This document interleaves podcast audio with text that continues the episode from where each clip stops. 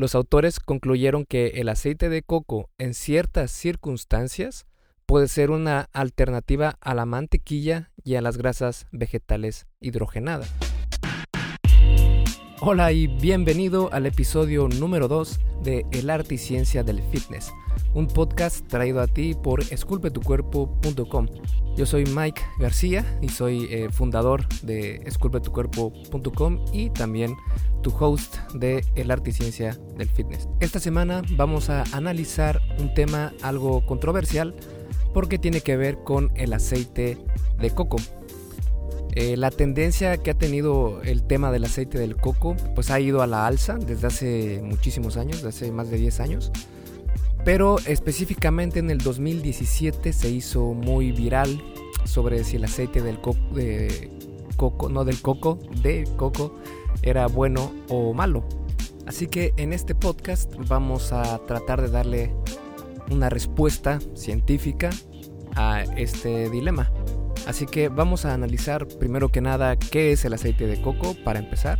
Después vamos a ver sus características y después nos iremos a analizar ya de fondo eh, el artículo que se hizo viral en el 2017 sobre lo negativo del aceite de coco y si tiene razón de ser o nos están dando información errónea. Así que te veo en dos segundos. Y antes de comenzar con el episodio, te invito a que te des una vuelta por mi página esculpetucuerpo.com, donde vas a poder encontrar un montonal de artículos sobre salud y fitness basado en ciencia. Además, mi enfoque en el tema del fitness es mucho más relajado y flexible que lo que vas a encontrar en otros lugares, tratando siempre de poner la mejor información para que tú puedas tener los mejores beneficios sin que tengas que sufrir por horas y horas haciendo ejercicio, con rutinas que no son para nada efectivas y sin llevar una dieta que odias todos los días. Si quieres comenzar con el pie derecho, puedes ir a mi página y bajarte las guías para llevar una vida fit real. Tengo dos, una para hombres y otra para mujeres. En estas guías te muestro hacia dónde tienes que poner tu atención para comenzar a transformar tu cuerpo. Si vuelcas todo tu esfuerzo a los temas que se encuentran en esas guías, vas a poder ver cambios increíbles en tu físico. Y lo mejor de todo es que son gratis. Solo tienes que ir a esculpetucuerpo.com y ahí verás la información sobre cómo conseguirlas.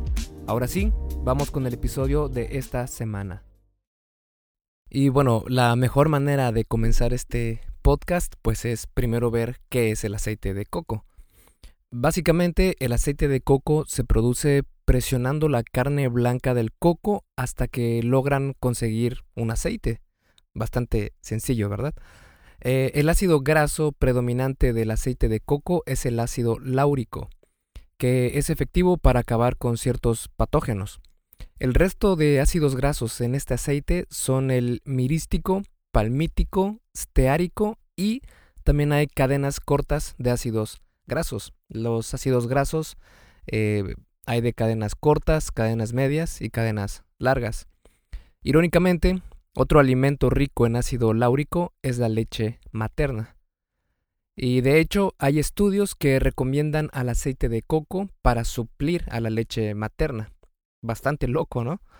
Eh, esto es por su contenido de triglicéridos de cadena media, que de esto hablaremos pues un poco más adelante en el podcast. Si has podido investigar algo sobre el aceite de coco anteriormente, te podrás haber dado cuenta que tienen muchos beneficios. Algunos dicen que ayuda a hidratar la piel, reparar el cabello, sirve contra el acné debido precisamente al ácido láurico, ayuda también a la salud bucal, es decir, hay quienes hasta se lavan los dientes con aceite de, de coco, sirve también como bloqueador solar, es en serio, de verdad entre otros beneficios. Y de hecho todos los beneficios que te acabo de mencionar están avalados con estudios científicos. Pero entonces, si el aceite de coco es así de bueno, ¿por qué la Asociación Americana del Corazón emitió un anuncio muy negativo sobre la ingesta precisamente del el aceite de coco? Pues todo este alboroto empezó una mañana del 16 de junio del 2017, cuando el USA Today publicó una investigación. En el documento se cita una investigación realizada por la American Heart Association o la Asociación Americana del Corazón. Y pues para no hacerte el cuento largo, resulta ser que se comprobó que el aceite de coco incrementa los niveles de LDL en el cuerpo. LDL no es el grupo de rock, ese es otro, sino que LDL se refiere a un tipo de colesterol en el cuerpo humano. Básicamente existen dos tipos de colesterol. Bueno, en realidad existen más, pero eh, estos dos son los más importantes y a los que más se le tiene eh, atención. Es el colesterol HDL y el colesterol LDL. El colesterol HDL eh, significa High Density Lipoproteins o lipoproteínas de alta densidad y el LDL significa Low Density Lipoproteins o lipoproteínas de baja densidad. El colesterol HDL está compuesto por eh, lipoproteínas, como te mencionaba, que estas lipoproteínas básicamente son complejos macromoleculares que están compuestos por proteínas y lípidos. De ahí su nombre, lipoproteínas. Y son de alta densidad, es decir, que están muy, muy eh, llenas, por así decirlo. y la chamba de las lipoproteínas es la de transportar masivamente las grasas por todo el organismo, como un Uber, pero dentro de tu organismo. Las lipoproteínas de alta densidad son consideradas buenas porque ayudan a remover las lipoproteínas de baja densidad. Las LDL son lipoproteínas de baja densidad y se consideran malas ya que forman la placa que bloquea las arterias, causando enfermedades cardiovasculares si esto se deja sin atención. Las grasas saturadas en especial aumentan estos niveles de LDL en tu organismo y resulta que el aceite de coco es, según la, la Asociación Americana del Corazón, un 82% de grasa saturada aunque otros estudios indican que es más, incluso puede llegar a un 90% de grasa saturada. Para poner esto en perspectiva, estos productos contienen estos porcentajes de grasa saturada. Mantequilla tiene un 63%, la grasa de carnes rojas 50%, la manteca de cerdo 39% y el aceite de oliva 14%. Por este motivo es que la Asociación Americana del Corazón publicó sus recomendaciones de abstenerse de ingerir aceite de coco por su cantidad de grasa saturada. Entonces, mm, ¿deberíamos correr a la alacena y prenderle fuego al aceite de coco mientras bailamos alrededor de él? Pues, eh, como muchas cosas en el fitness, la mejor respuesta es depende. Para responder a, esta pregunta de si el aceite de coco es bueno o malo, pues tenemos que nerdear un poquito más en los estudios para ver qué tan, qué tan cierto es esto, ¿verdad? Así que vamos a ver algunos de los estudios referenciados. Hay un estudio que se realizó en, el, en 1995 por Cox y sus colegas. Eh, eh, todos los eh, estudios que te voy a mencionar ahora son los que están citados en el artículo que se hizo viral en el 2017. Entonces, este estudio fue realizado en 1995 por Cox y colegas y fue realizado a individuos con hipercolesterolemia, que son los niveles elevados de colesterol en la sangre.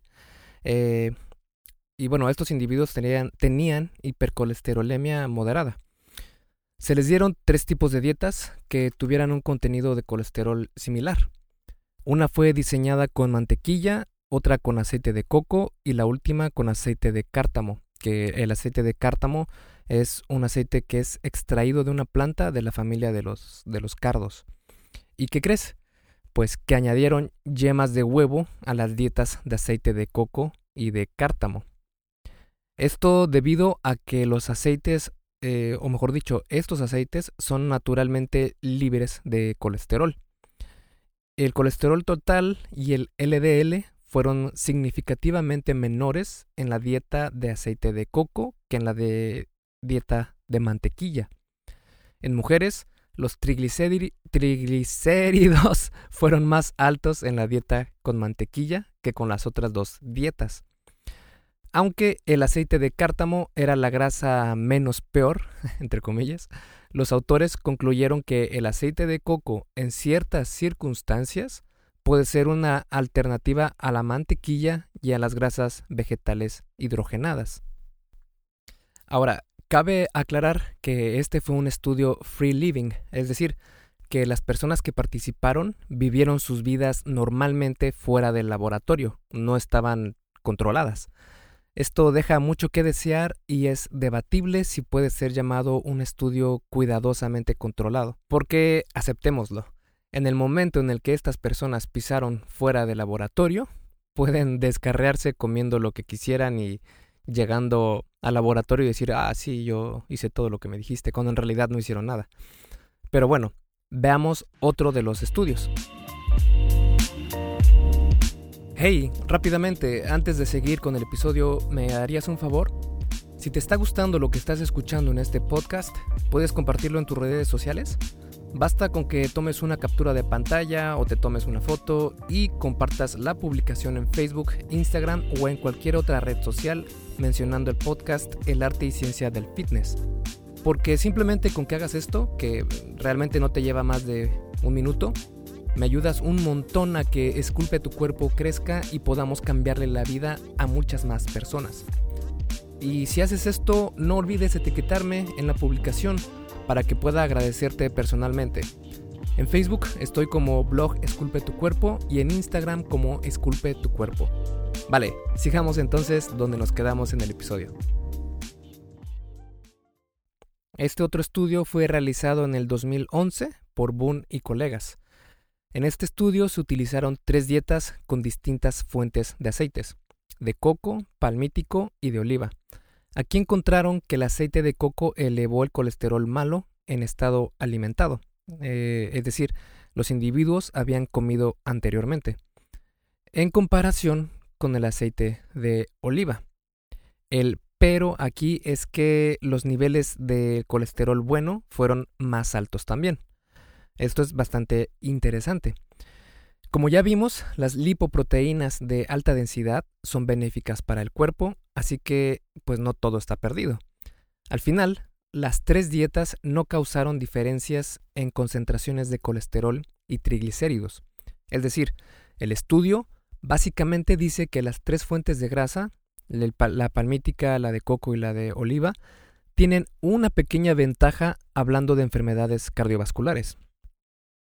Entonces, como ves, estamos encontrando señales contradictorias y diferentes, pero sigamos con el siguiente estudio referenciado. Y esta es una reseña sistemática realizada en el 2016 por Eris y Aris. No sé si así se pronuncian, pero pues así lo voy a pronunciar. En esta reseña de varios estudios se concluyó que no se encontró evidencia de que el aceite de coco deba ser visto diferente que otras fuentes de grasa saturada. Aunque hay afirmaciones de que el aceite de coco puede reducir riesgos de enfermedad cardiovascular, esta reseña no encontró evidencia que indique que es preferible a otros aceites de plantas insaturadas. Si dejáramos hasta aquí la investigación, se podría argumentar que el aceite de coco es prácticamente neutral y que no tiene nada de sobresaliente. Y basado en todos los estudios a los que hicieron referencia en el artículo, la conclusión suena razonable.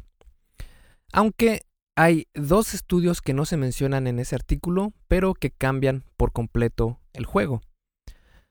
Hay un estudio, por desgracia, observacional de Ferranil y colegas.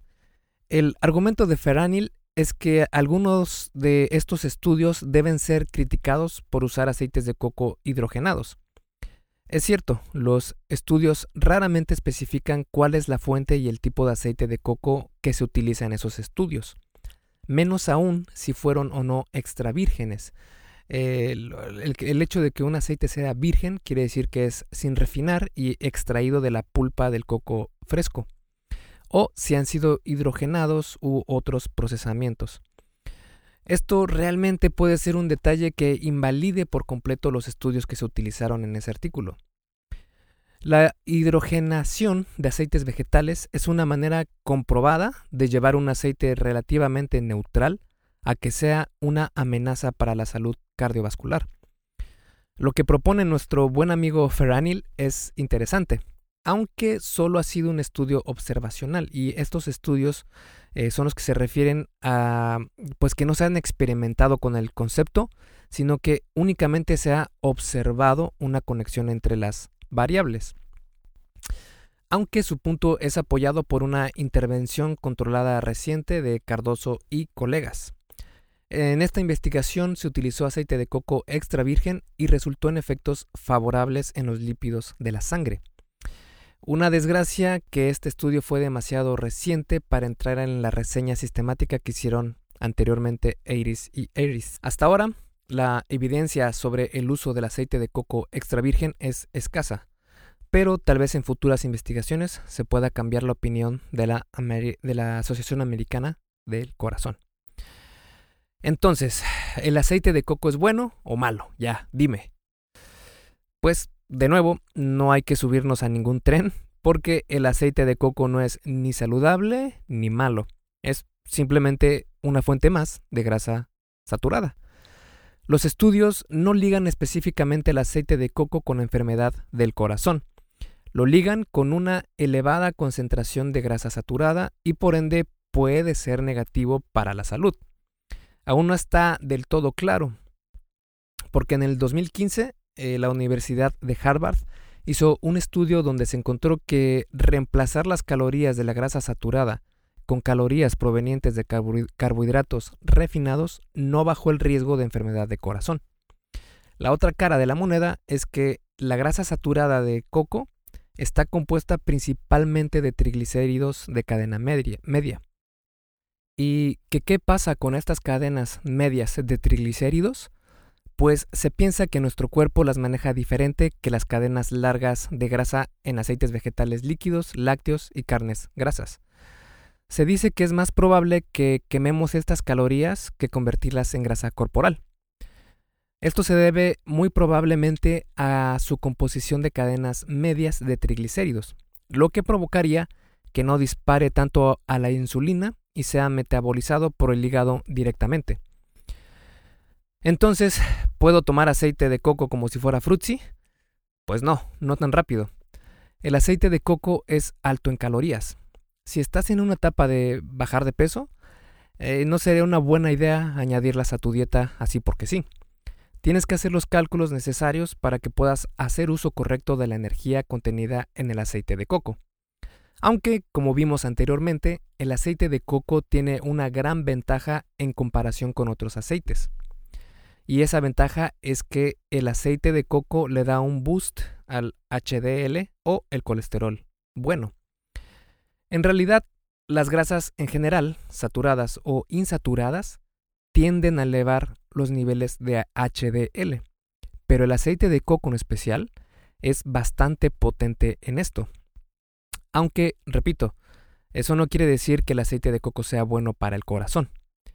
Y la otra gran ventaja de este aceite es su sabor. Si has cocinado alguna vez con él, puedes darte cuenta que tiene un sabor muy, muy característico y ah, personalmente a mí me gusta mucho. No hay problema en utilizar aceite de coco de vez en cuando, aunque no creo que sea más saludable que los aceites vegetales como el de oliva. Estos aparte de elevar el HDL, disminuyen el LDL, así que es un combo perfecto. Como conclusión, siempre tenemos que buscar un balance. Como siempre en el mundo del fitness, lo que importa no es si algo es bueno o malo, sino cómo es tu estilo de vida en general y ver la perspectiva completa. A lo largo de los años, en la industria del fitness, se han intentado buscar culpables contra la salud, que si el tocino es malo, los huevos son el demonio, la grasa es muy muy mala, los carbohidratos son el diablo, el gluten es un marciano que secuestra niños por las noches, etc. Lo que nunca te dicen es que tu manera de comer y estilo de vida es lo que realmente va a dictar si tienes o no buena salud, y no un aceite en específico. No vale de nada que dejes de cocinar con aceite de coco si tus hábitos alimenticios siguen siendo los mismos de siempre.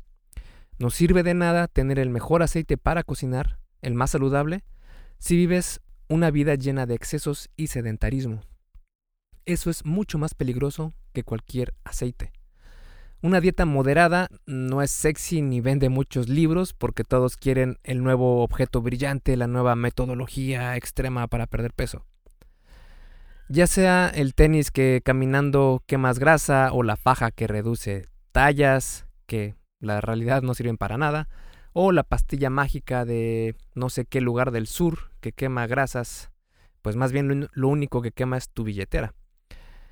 Creo que entiendes bien el punto. Es mucho más saludable comer a lo largo del día una mezcla de proteínas, carbohidratos y grasas. Y pues como recomendación puedes empezar con una dieta alta en proteínas, media en grasas y media alta en carbohidratos complejos, que esa sería una muy buena forma de comenzar a comer mejor. Ahora, si vas a usar aceite de coco, adelante, pero elige el virgen o extra virgen. También trata de utilizar grasa saturada en mucho menor medida que la grasa insaturada. Y al final de cuentas, el aceite de coco no es mágico, ni místico, ni la llorona, ni el coco. Bueno, eso sí es, pero tú me entiendes, ¿no? El aceite de coco puede ser utilizado con prudencia y verlo como lo que es, una herramienta más y nada más que eso. Así que es mejor que cambies tus hábitos alimenticios por unos más saludables. Esculpe tu vida comienza con tu cuerpo. Y hasta aquí el episodio del podcast de hoy. ¿Te gustó? Si es así, déjame una calificación y tu opinión en Apple Podcast. Es muy sencillo y no te lleva mucho tiempo. Con esto me ayudas a que el podcast suba en el posicionamiento de Apple y así podamos llegar a más personas. Si tienes alguna duda o sugerencia, puedes mandarme un email a contacto arroba. Veo absolutamente todo lo que me llega al mail y respondo personalmente a todos. Puedo tardarme un poco por la cantidad de mensajes que recibo al día, pero ten por seguro que sí te responderé. Gracias por escuchar el podcast de la arte y ciencia del fitness y espero haberte ayudado a aclarar algunas de tus dudas. Y antes de irnos, si te gustó el episodio, entonces probablemente también te guste la guía que hice sobre los protocolos más conocidos de ayuno intermitente. Si no sabes cuáles son los beneficios de ayunar, pues te van a sorprender ya que puede mejorar muchos indicadores de salud e incluso ayudarte a vivir más. Es completamente gratis y puedes bajarla en esculpetucuerpo.com diagonal ayuno. Me despido y nos vemos en el siguiente podcast.